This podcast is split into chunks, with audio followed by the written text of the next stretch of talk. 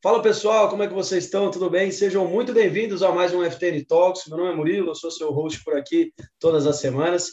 E, e como vocês bem sabem, aqui nós batemos um papo né, com algum convidado super especial. E, e, e hoje é, a convidada é, é sommelier, jornalista, tem um dos perfis mais interativos que eu já vi no Instagram, é, que tem várias dicas, etc. E a gente vai falar bastante hoje sobre elas também. Então, já vou bater um papo super bacana com a Primata. É, sem dúvidas, o, o, o FTN Talks de hoje vai ser muito especial. É, é uma coisa que eu gosto muito também e que ela fala bastante, que é vinho. É isso aí. Mas antes de tudo, bora conhecer um pouquinho é, mais aí de, de, quem é a nossa convidada de hoje. Pri, o espaço é seu, fica à vontade. Como é que tá as coisas por aí? Tudo bem? Bem-vinda. Obrigada, tudo bem. Primeiro podcast que eu participo na vida. Espero que minha voz não saia tão rouca. Verei depois. Tudo ótimo. Estava curtindo aí uma semaninha na roça, na companhia de, da família. Cheguei ontem à noite aqui em São Paulo. Estou retomando aí a, o ritmo acelerado dessa Babilônia, mas estava lá, no meu cantinho em Minas, rodeada de vinhos, de boas comidas. Meu pai é cozinheiro, né? Então, passei bem aí a semana inteira só comendo do melhor, à beira do Rio das Velhas e curtindo aí uma semana de, de recesso. Voltei agora. Ah, que demais, que demais, muito bom. É, Para começar aqui, eu queria saber um pouquinho da, da, sua formação que eu vi lá, eu fiquei, eu fiquei bem curioso, né? Está constando que você é jornalista, e, e como o pessoal que já, já conhece você sabe, e eu também acompanhei lá pelo perfil no Instagram, você se comunica muito bem, é um negócio que eu gosto de, de falar muito, que é, que é a comunicação, gosto bastante. É, você exerceu ou, ou, você exerce a profissão, e como é que foi, qual que é a área, assim, que, que mais te agrada dentro do jornalismo, dessa parte de comunicação tão, tão abrangente? Eu exerci o jornalismo, eu me formei em 2007 e eu trabalhei em redação mesmo. Eu fui repórter e editora do Caderno Policial. Isso é uma coisa que ninguém nem sabe. Assim, é, uma, é uma parte curiosa aí da minha, da minha carreira profissional, porque eu vivi ali entre é, cobertura policial, né, de delegacia, vivia na delegacia, rodando de um lado para o outro. E aí foi aí que eu ganhei a paixão por, pelo jornalismo, né, e por escrever. Mas atuei também como assessora de imprensa um período, é, o que eu curti também, mas a minha paixão, sem dúvida, foi, foi redação, assim, eu curtia demais fazer redação. Mas eu fiquei trabalhando com jornalismo pouco tempo, na verdade, né, porque quando foi 2011, final de 2011, eu saí do Brasil por uma temporada, então, basicamente, atuei como jornalista por três anos, profissionalmente, né? Uhum. Mas é minha paixão, assim, é, tenho, tenho lembranças incríveis, assim, é, é meu berço, né, profissional. Mas, mas acaba que, que, tipo, você saiu, né, por assim dizer, tipo, profissionalmente falando, né, no mercado, mas, mas vive com isso, né, a comunicação, etc., as redes sociais, é, deve ter ajudado bastante, inclusive parte de é, de redação é roteiro puro, né? Você tem que pô, escrever para caramba ali, deixar uma linguagem interessante para o público. É demais. Cara, total. E é curioso, assim, porque eu formei em jornalismo, depois quando eu saí, eu saí do Brasil, fui, fui estudar fora, e eu quando eu voltei, eu fui, eu mudei completamente minha carreira, fui trabalhar com marketing digital, que eu estou atuando aí há mais de 10 anos com marketing digital, entre agências e, e meio corporativo. E eu sempre me perguntava isso, falava, poxa, eu mudei tanto, né, de rumo, fui do jornalismo para o marketing, mas hoje eu enxergo que as coisas estão extremamente interligadas mesmo, né, é, sobretudo agora com, com o meu canal no Instagram, é tudo sobre produção de conteúdo, né, então, mas eu demorei muito tempo para entender que essa trajetória profissional fazia muito sentido, essa história que eu estava contando, né, por muito tempo isso me gerava, de certa forma, uma angústia de não estar tá é, né, criando uma história consistente de carreira. Mas é exatamente isso que você falou, assim, é totalmente consistente, né? Hoje eu, eu consigo entender cada caminho por onde eu, cada lugar por onde eu passei, é. como uma construção dessa história, né? Como uma construção desse lugar que eu estou hoje, né? Não, que demais. A gente, a gente vai, vai falar um pouco é, daqui a pouquinho sobre essa questão realmente de como que foi a, a virada de chave, né? De pô, começar a produzir os conteúdos. E, e o negócio realmente de jornalismo, ele, essa, essa, esse curso, ele, ele dá muito muita amplitude para você nesse quesito hoje em dia, pô, porque querendo ou não, eu, eu faço administração. É, se eu fizesse só por fazer e não fosse querer criar empresa, ser gestor nem nada, de nada adiantou, né? Ali, ali a maioria das coisas são realmente voltadas, é, voltadas para técnicas, né, etc., modelos. Então, mas uh, o jornalismo ele é incrível por conta disso, né? A pessoa consegue carregar bastante coisa, né? Depois.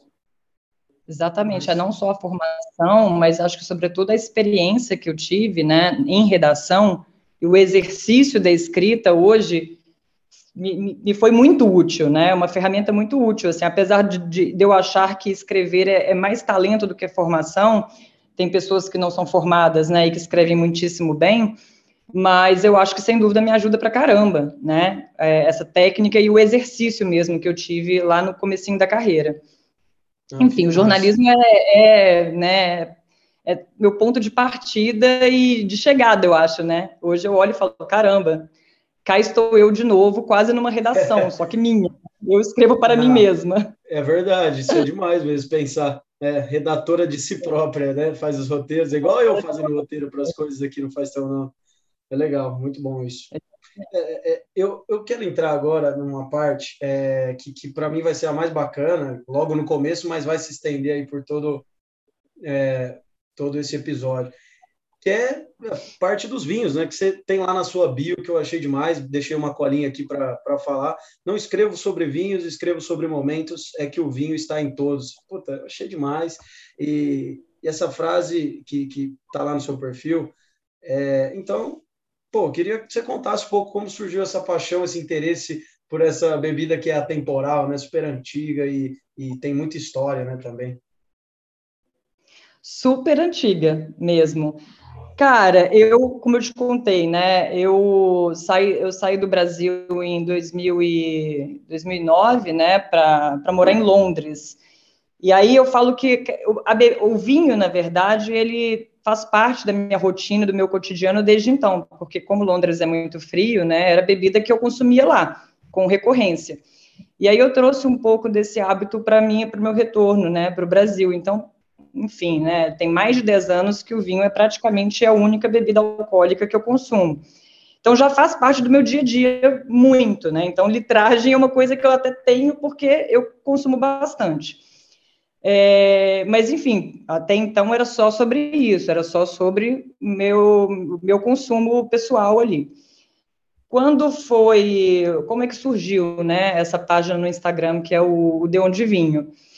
É, quando foi 2018, mais ou menos, eu trabalhava numa empresa, eu ainda trabalho em empresas, tá? Eu me divido entre esse projeto pessoal e, o, e a vida corporativa mas naquele momento eu trabalhava em outra empresa, uma empresa do segmento de combustíveis. E eu já não dirigia há muitos anos, desde a minha ida para Londres eu não dirigia. Então pensa, tem mais de 10 anos que eu não dirijo. E naquele momento isso me pareceu um pouco contraditório, né? Eu olhei e falei, poxa, estava um pouco desalinhado com o meu estilo de vida trabalhar com marketing de uma empresa de combustíveis. É, e isso começou a me gerar um pouco de desconforto, né? E eu comecei a refletir um pouco sobre como encontrar esse lugar de atuação, mesmo que não fosse é, nesse aspecto profissional gerador de renda, poderia ser um projeto pessoal, mas como eu poderia atuar com algo que tivesse alinhado com o meu estilo de vida e com a minha paixão. E aí isso começou a me consumir, eu comecei a refletir muito até que eu lembro de um dia fatídico, assim, que eu estava sentada na minha mesa, no escritório, e eu me senti um pouco sufocada. Eu peguei um caderno, eu saí de perto, sentei num café com um caderno e uma caneta, e eu comecei a escrever é, coisas que me moviam, assim, de paixão, né? Coisas que, me, que, que eu tivesse muita paixão envolvida. E eu lembro que eu escrevi café, pão e vinho. E quando eu escrevi, e aí eu fiquei olhando para isso, né, que eram uh, temas muito ligados à minha vida naquela época, que eu estava consumindo muito, que eu gostava muito de, de, de viver essas coisas, eu fiquei olhando para isso e falei, bom, beleza, o que eu faço com isso, né? Como que eu consigo, de certa forma, atuar com isso na, na minha vida profissional? E aí eu, eu entendi que eu precisaria me aprofundar um pouco mais tecnicamente nesses três assuntos, né? Não bastaria ser só sobre paixão, eu deveria ter um pouco mais de conhecimento sobre cada um deles.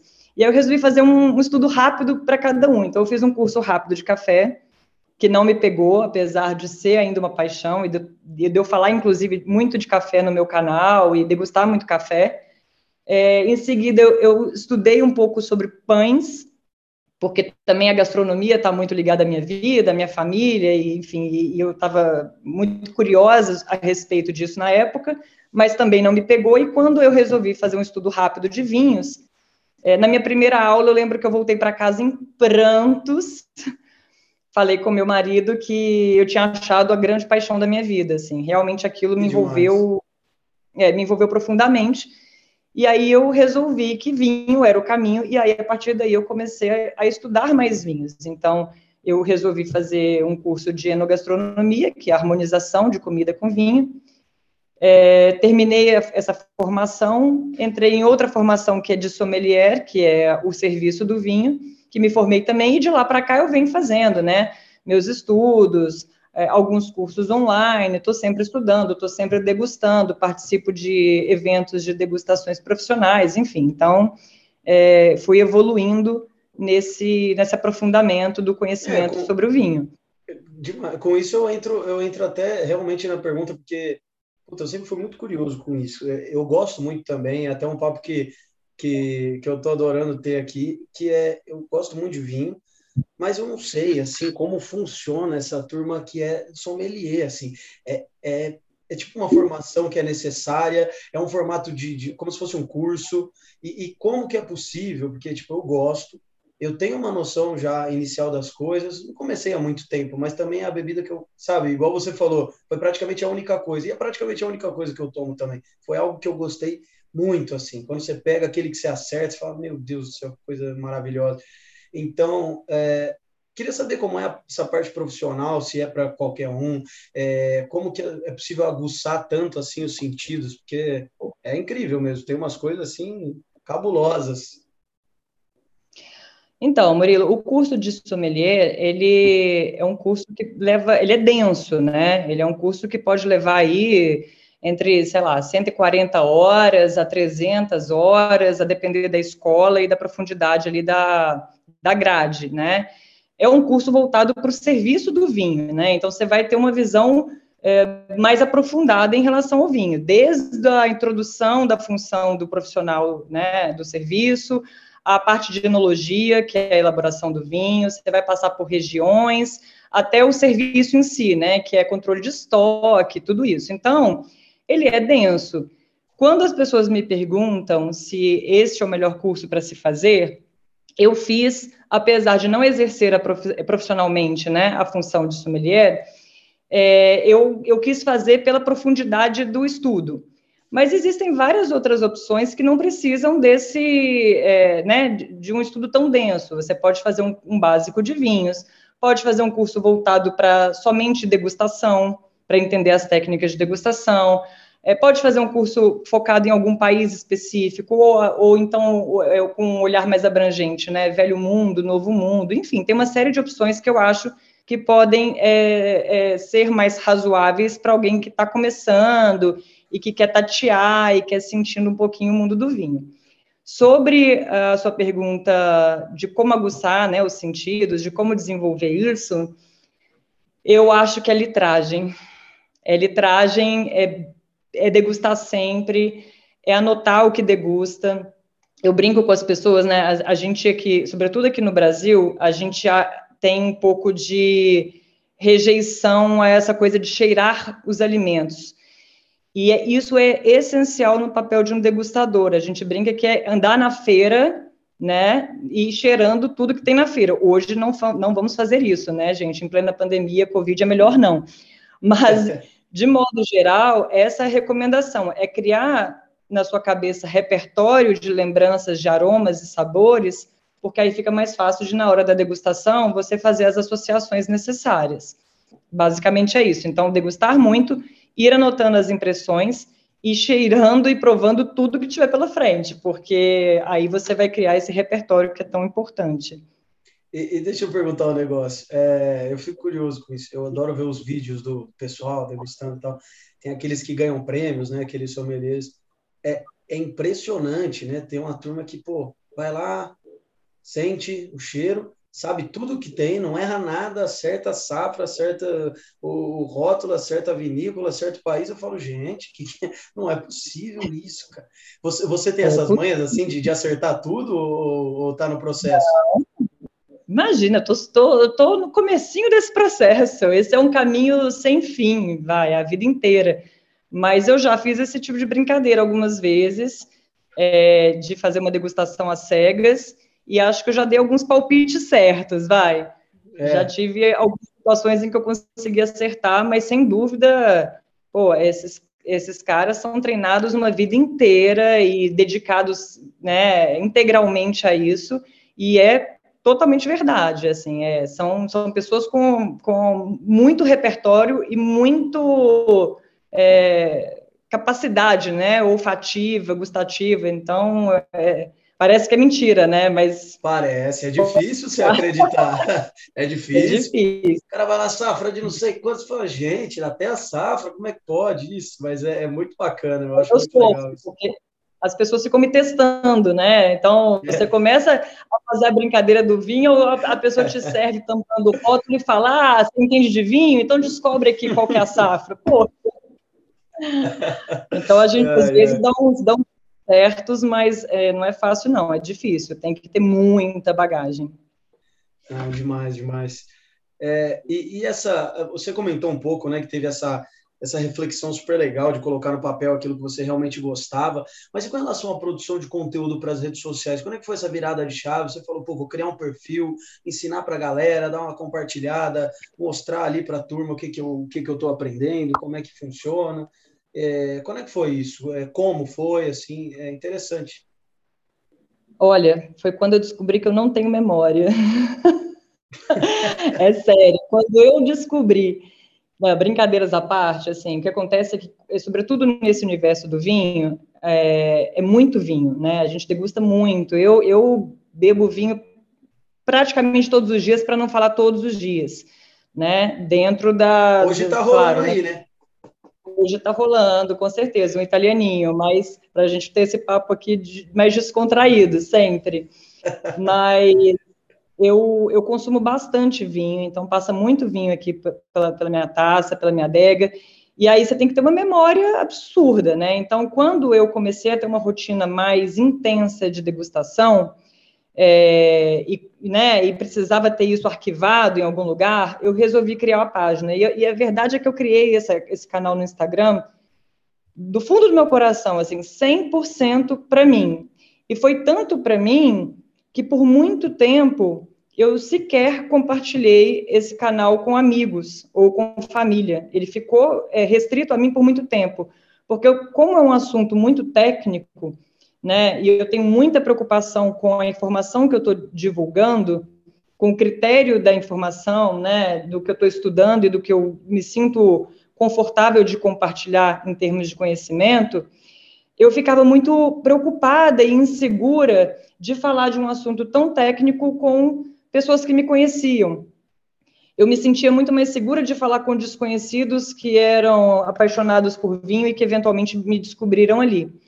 É, então, ela foi criada mesmo para ser um espaço de armazenamento dos vinhos que eu ia degustando e das minhas percepções. Simples assim. Então, ao invés de eu anotar num papel o que eu percebia no vinho, eu comecei a registrar em fotografia e em texto as minhas percepções ali dentro do Instagram. É uma boa dica, hein? É uma boa dica. Você que tem aí alguma coisa que você gosta, está ouvindo a gente, eu acho também que o Instagram é um bom meio para lembrar das coisas, assim. É, porque, pô, pelo menos vai que dá certo, né? Vai que alguém curte as mesmas coisas que você. Eu acho que, pô, foi uma sacada legal e acabou, é, acabou dando muito certo. Isso aí é, é uma dica boa. Eu nunca tinha parado para pensar em usar o Instagram como um meio de, de ajuda para sua própria memória. Achei, achei legal, achei bom. É. Não, e deixa eu aproveitar para te contar um caso curioso. Assim, eu estava há, uma semana uh, conversando com uma amiga minha de Belo Horizonte e ela falando, poxa, queria tanto ter esse lugar que você tem de paixão e achar minha praia também, mas eu não sei o que eu faço. Eu falei, mas o que, que você gosta, né? Eu tentei uhum. estimular nela um pouco dessa reflexão. Ela falou, ah, eu gosto muito de escrever, mas não estou conseguindo escrever, e enfim, aí eu pego um papel e fico em branco. Aí eu falei, abre, uma, abre um canal no Instagram e escreve ali o seu texto. E aí você, depois que você escrever seu texto, você pensa numa imagem que resuma o que você quer escrever, faz uma foto qualquer e posta. Só para você, você não vai divulgar para ninguém esse canal. Mas faz para você, para você ter como se fosse um, um, um canal em que você esteja completamente anônima e que você consiga exercitar um pouco dessa sua paixão. Cara, ela abriu e ela tá assim, super é, exercitando isso e super feliz. Ela falou: Meu Deus, eu voltei a escrever, estou escrevendo todo dia. Meus... Aí eu fico pedindo para ela o canal, ela não compartilha. Ela não, ainda não compartilho. É um pouco esse lugar que eu passei, né, da insegurança e de querer ainda ficar com isso num, de uma forma anônima mas é um processo em que ela vai começar a ganhar confiança e vai querer compartilhar e que quem sabe isso não vira de fato um negócio para ela, sabe? Então eu acho que o Instagram é uma super ferramenta para se fazer isso mesmo. Não, demais. E qual que, é, pô, os vinhos lá, a intenção você já disse, a intenção inicial, né? É, que era, pô, lembrar das coisas, anotar para você mesmo ter os seus estudos ali. Mas qual que é a sua interpretação pessoal sobre o seu perfil no Instagram hoje, assim? Você vê que ele é mais informativo ou ele é mais um, um lifestyle aí? Hoje, eu acho que ele hoje é um misto das duas coisas, tá? Ele começou 100% informativo, então eu, eu comecei ele exatamente no momento em que eu estava fazendo o meu primeiro curso de vinho. Então a ideia era, à medida que eu ia aprendendo, eu armazenava ali e compartilhava com quem, enfim, tivesse alguma afinidade com o tema e resolvesse me seguir ali. Com o tempo, e mais especificamente, sei lá, no último um ano e meio, é, nas poucas vezes em que eu aparecia, seja no Stories ou seja em algum conteúdo no feed, eu sentia que tinha uma repercussão muito positiva. As pessoas me cobravam aparecer mais, me cobravam é, me mostrar mais, mesmo na minha intimidade. E aí eu comecei a ganhar um pouco mais de confiança, eu comecei a sentir é, que estava sendo estabelecido um laço um pouco mais afetivo, sabe, com a, a turma Gera que me segue. Conexão, né? Total, assim, eu, eu, brinco que são meus amigos virtuais, assim, tem pessoas que me seguem desde o primeiro dia e que às vezes eu tô falando assim no story e eles falam, você não, você tá bem? Eu tô achando que você não tá bem hoje. Eles percebem as sutilezas do, do meu mood no dia, sabe? Então, eu comecei a sentir um pouco mais desse laço sendo criado e desse conforto que, que eu comecei a sentir, né? E à medida que eu fui me sentindo um pouco mais à vontade, eu comecei a expor outros lados da minha vida, como o meu café da manhã. Eu gosto muito de café, como eu já te mencionei. Eu venho de uma família de cozinheiros, né? O meu pai é cozinheiro, meu, meu pai tem sete irmãos, são oito cozinheiros. Todos são cozinheiros, é, é, chefes de cozinha, Caramba. né? Ou já foram Pois é, então assim, a gastronomia, apesar de eu ser péssima na cozinha, a gastronomia está no meu sangue. Então, eu comecei a, a, divulgar um pouco as minhas experiências, né, coisas que eu pedia, e, ou restaurantes que eu ia, ou minha família cozinhando, é, enfim, mostrar um pouco da minha intimidade mesmo, e eu comecei a me sentir muito à vontade, e vi que, que isso dava muito certo. É, e que, às vezes, muita gente está ali menos pela menos pela afinidade com vinho e mais por sentir em mim é, uma certa conexão afetiva ou uma certa abertura, porque eu converso muito com as pessoas, eu troco muita ideia de outros assuntos. Pela então, coisa tem toda, lado... né? pelo conjunto da obra, né? Geralmente o pessoal gosta de seguir quando é, quando é leve, mas traz um conteúdo legal. Que bacana.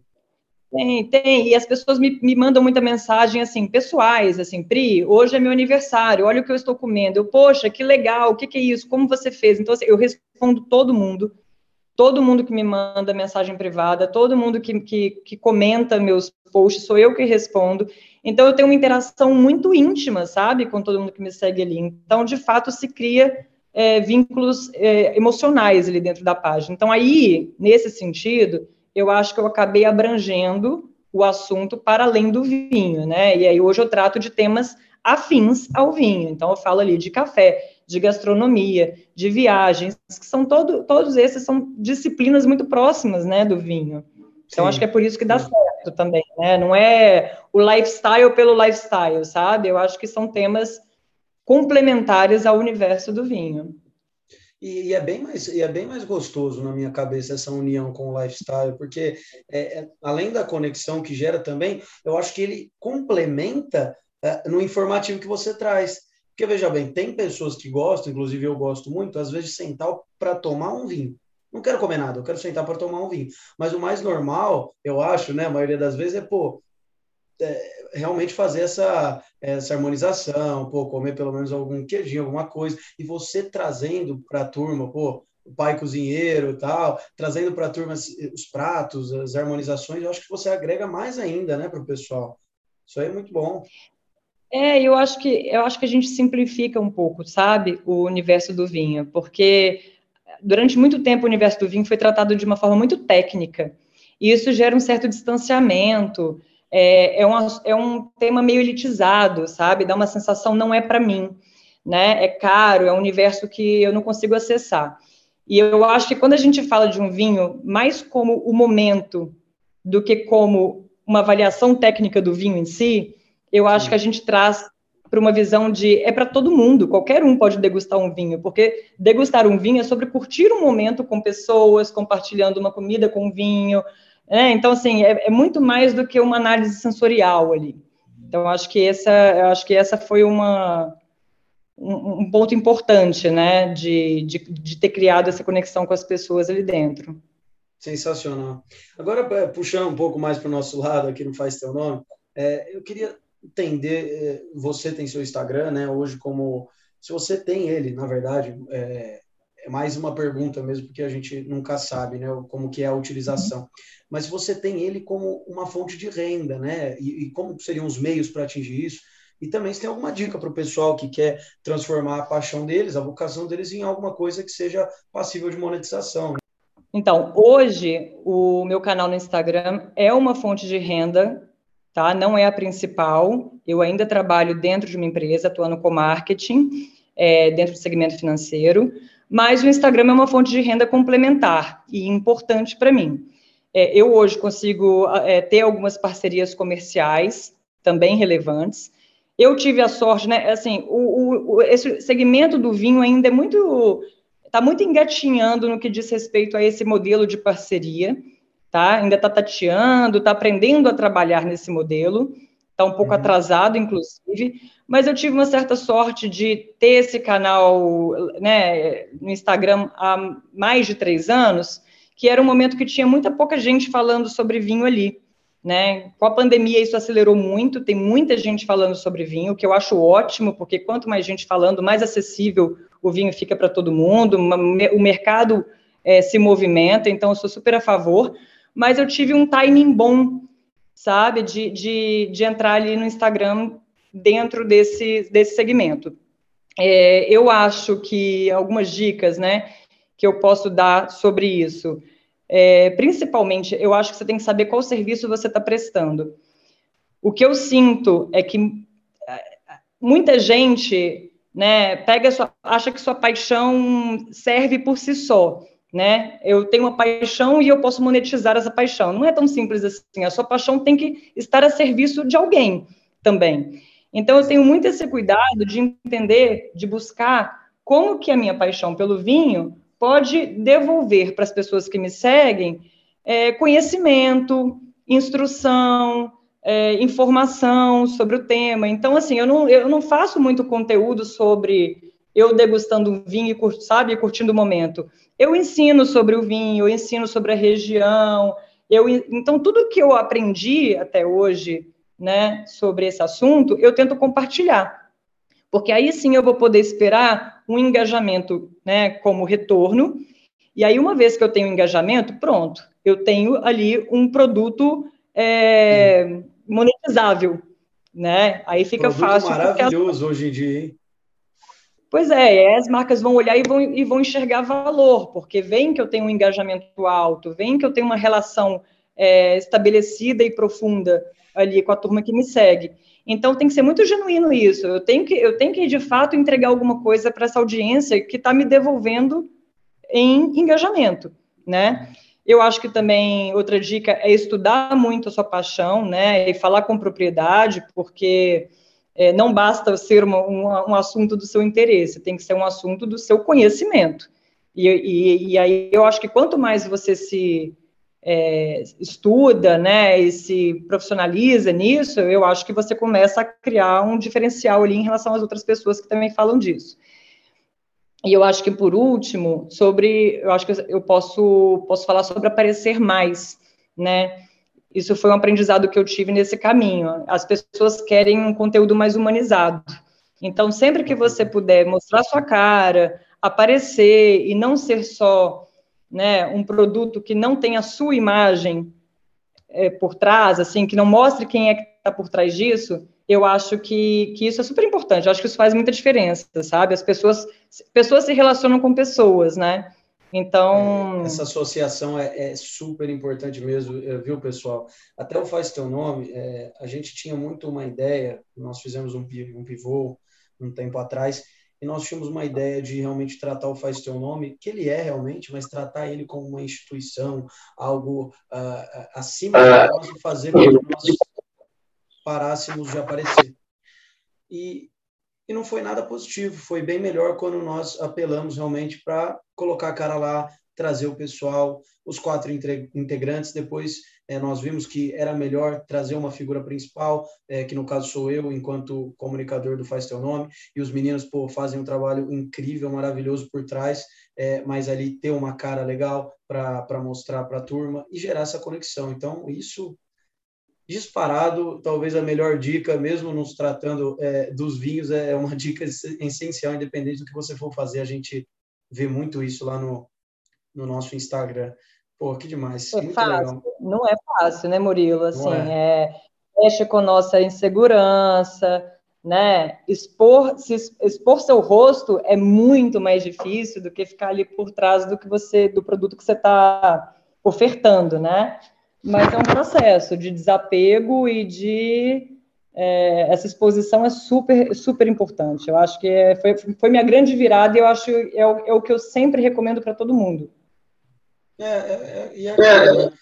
a, a, a, Ana, a, explica a Ana, né, que tem o, o canal de, de investimentos e tal, financeiro, ela estava gravando comigo esses dias e ela estava falando, e não necessariamente, viu, gente, nós, nós, somos comunicadores, nós gostamos disso, mas tem muita gente que se deu muito bem no low profile, a gente só não conhece, né?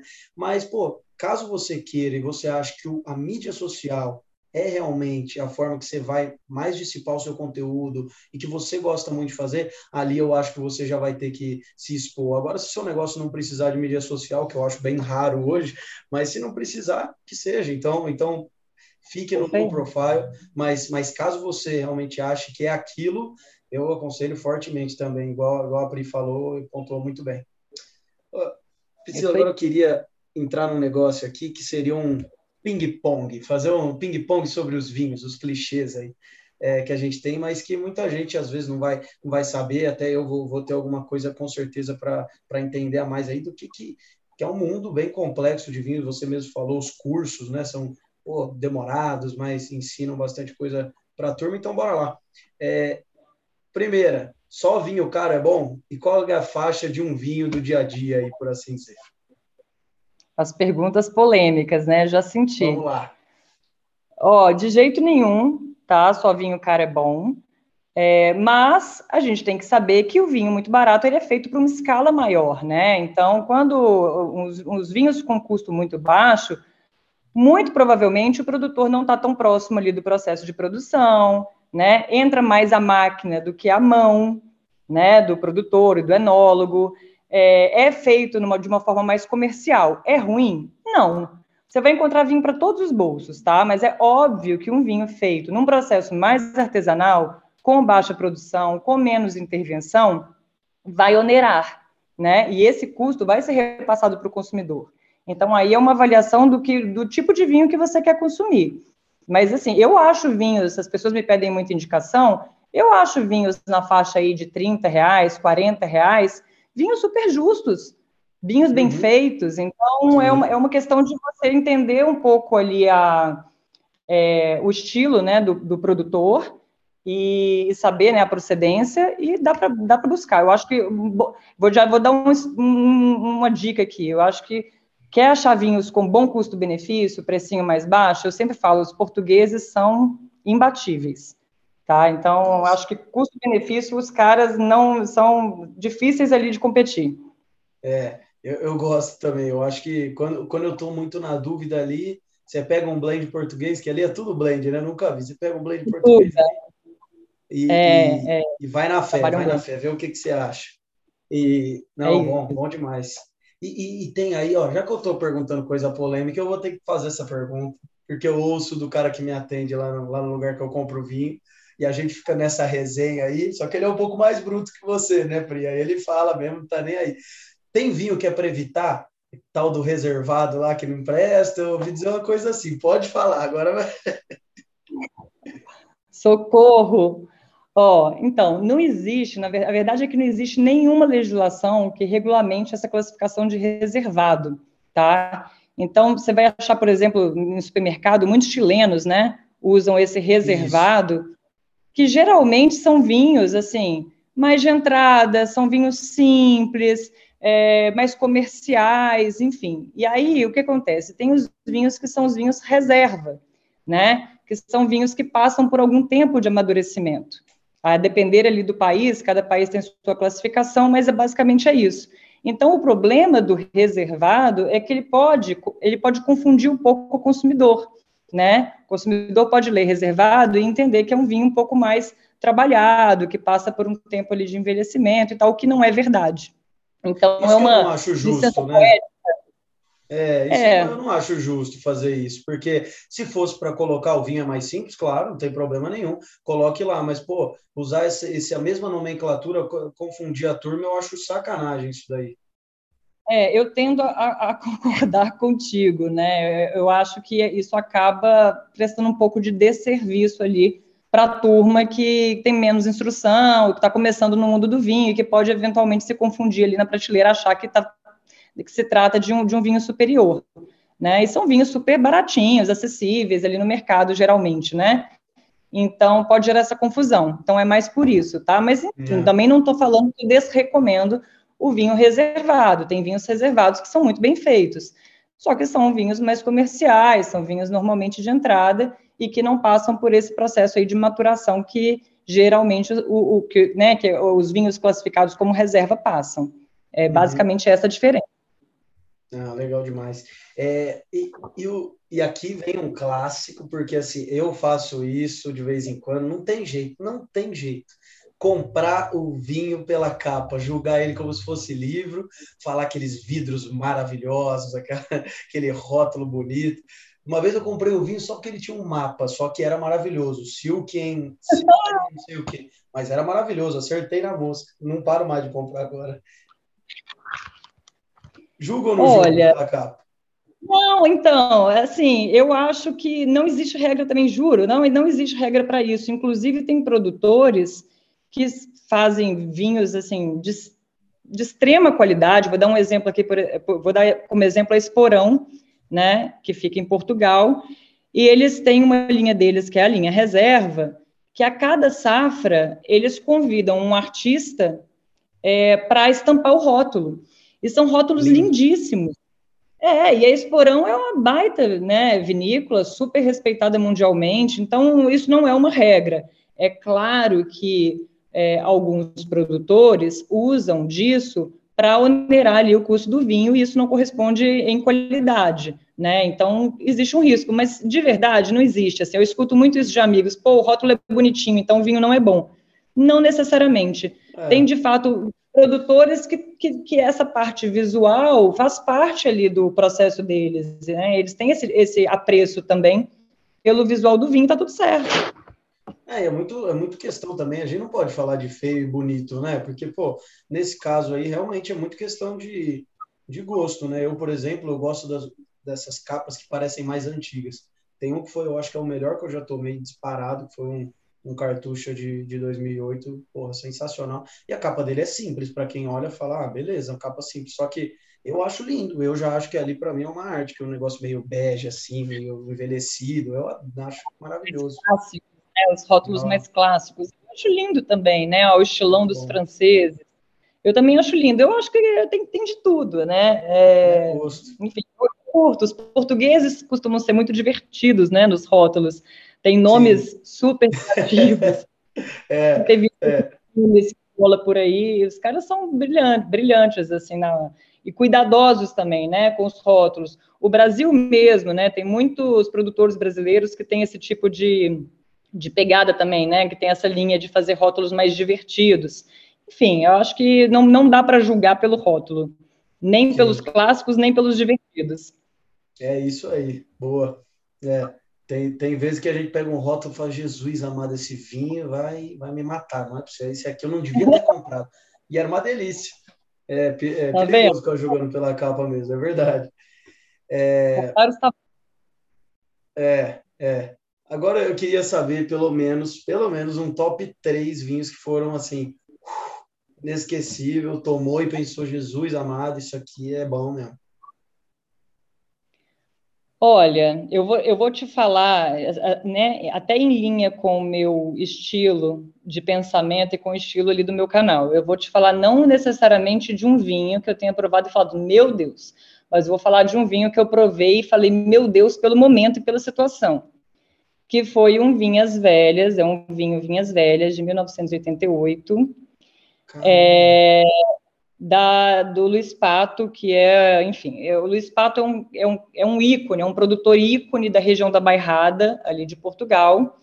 Ele realmente é uma celebridade, onde ele passa, as pessoas querem tirar foto, enfim, ele é uma figura icônica, até porque ele tem um estilo muito arrojado, ele é disruptivo, ele, enfim, ele ele é o cara conhecido por ter domesticado a baga, que é uma uva super difícil de trabalhar, enfim. E aí ele é um cara muito respeitado ali em Portugal.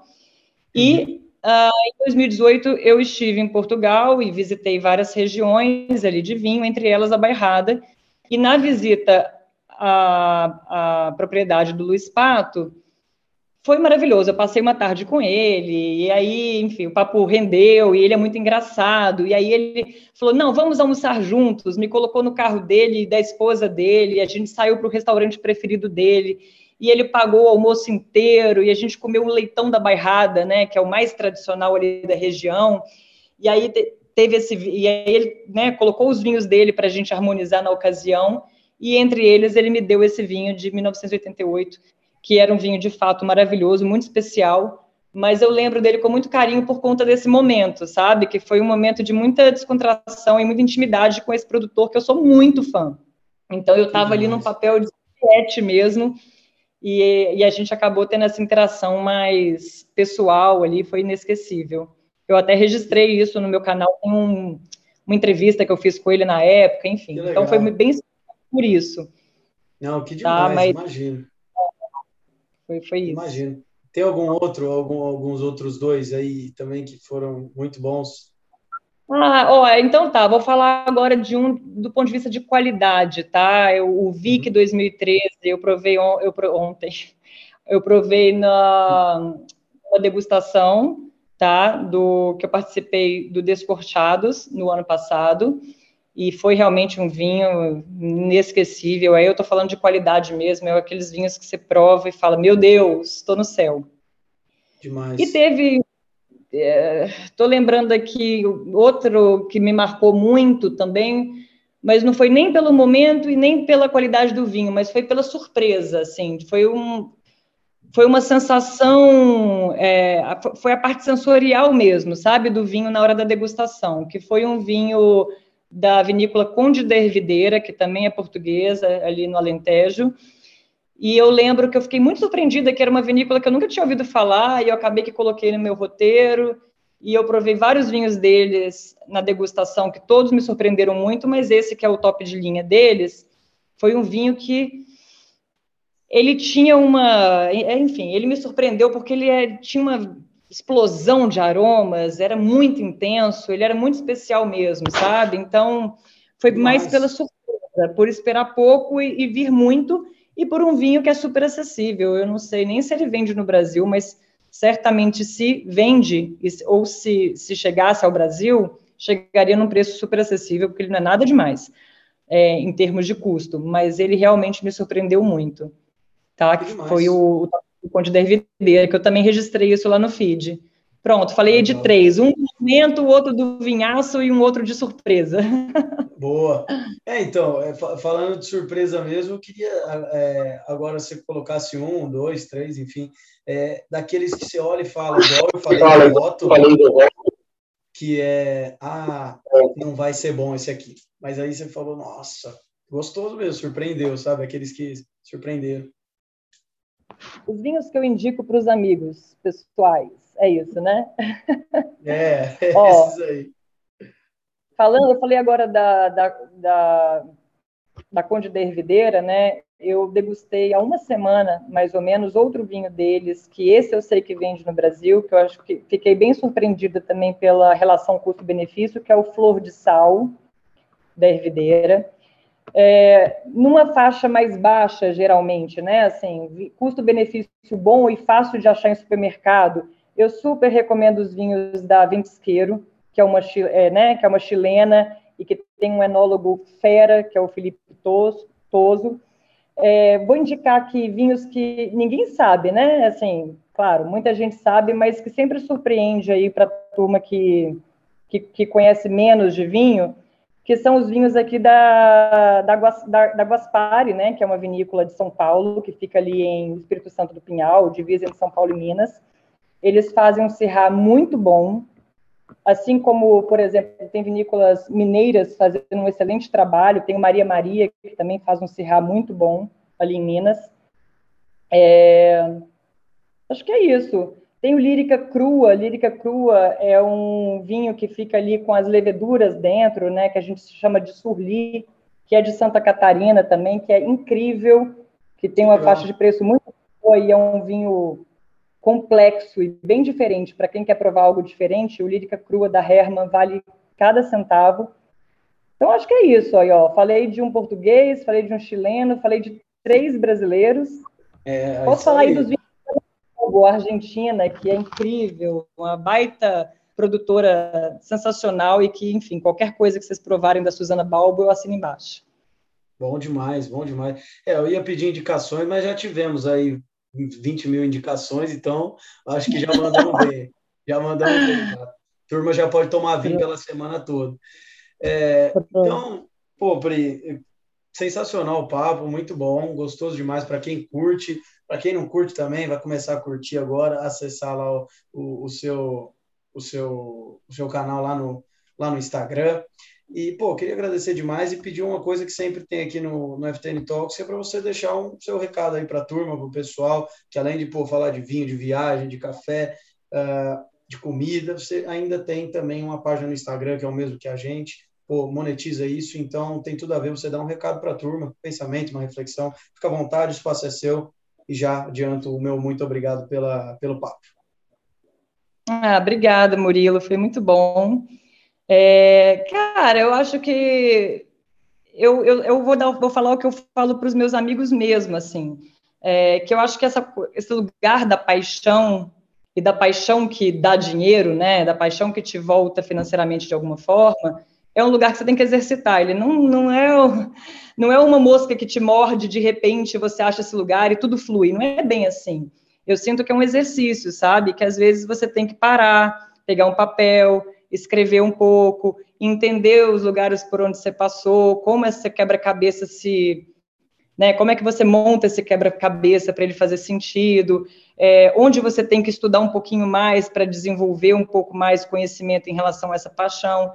Então, eu acho que é um exercício, eu acho que é um trabalho mesmo, que, que eu acho que todo mundo é capaz. Então, eu sinto que às vezes as pessoas falam, poxa, queria tanto ter sabe, esse lugar da, do projeto pessoal ligar, vinculado à paixão que você tem, eu falo, olha, mas não veio um anjo soprou isso no meu ouvido e caiu do céu, não, tá? É assim, eu, eu exercitei, todo mundo pode exercitar, tá? É, é só um é um trabalho que só cada um pode fazer por si mesmo. Então, essa é a minha opinião. É, eu espero que todo mundo ache esse lugar, porque realmente eu sou muito apaixonada pelo vinho, muito feliz, é, sou muito grata de ter isso como hoje, né, projeto pessoal e também parte complementar ali da minha renda, e eu desejo do fundo do meu coração que todo mundo encontre esse lugar. E que todo mundo me siga no De Onde Vinho ali no Instagram, para a gente trocar umas ideias sobre vinho e curtir bons momentos. Que demais, que demais, que demais. Pessoal, é isso aí, assina embaixo, também, também espero que todo mundo encontre. A minha é me comunicar, demorou para eu achar, foi o que a Priscila falou. Eu antes era o cara que falava, falava, falava, falava, mas não falava nada de bom, né? Ficava só falando.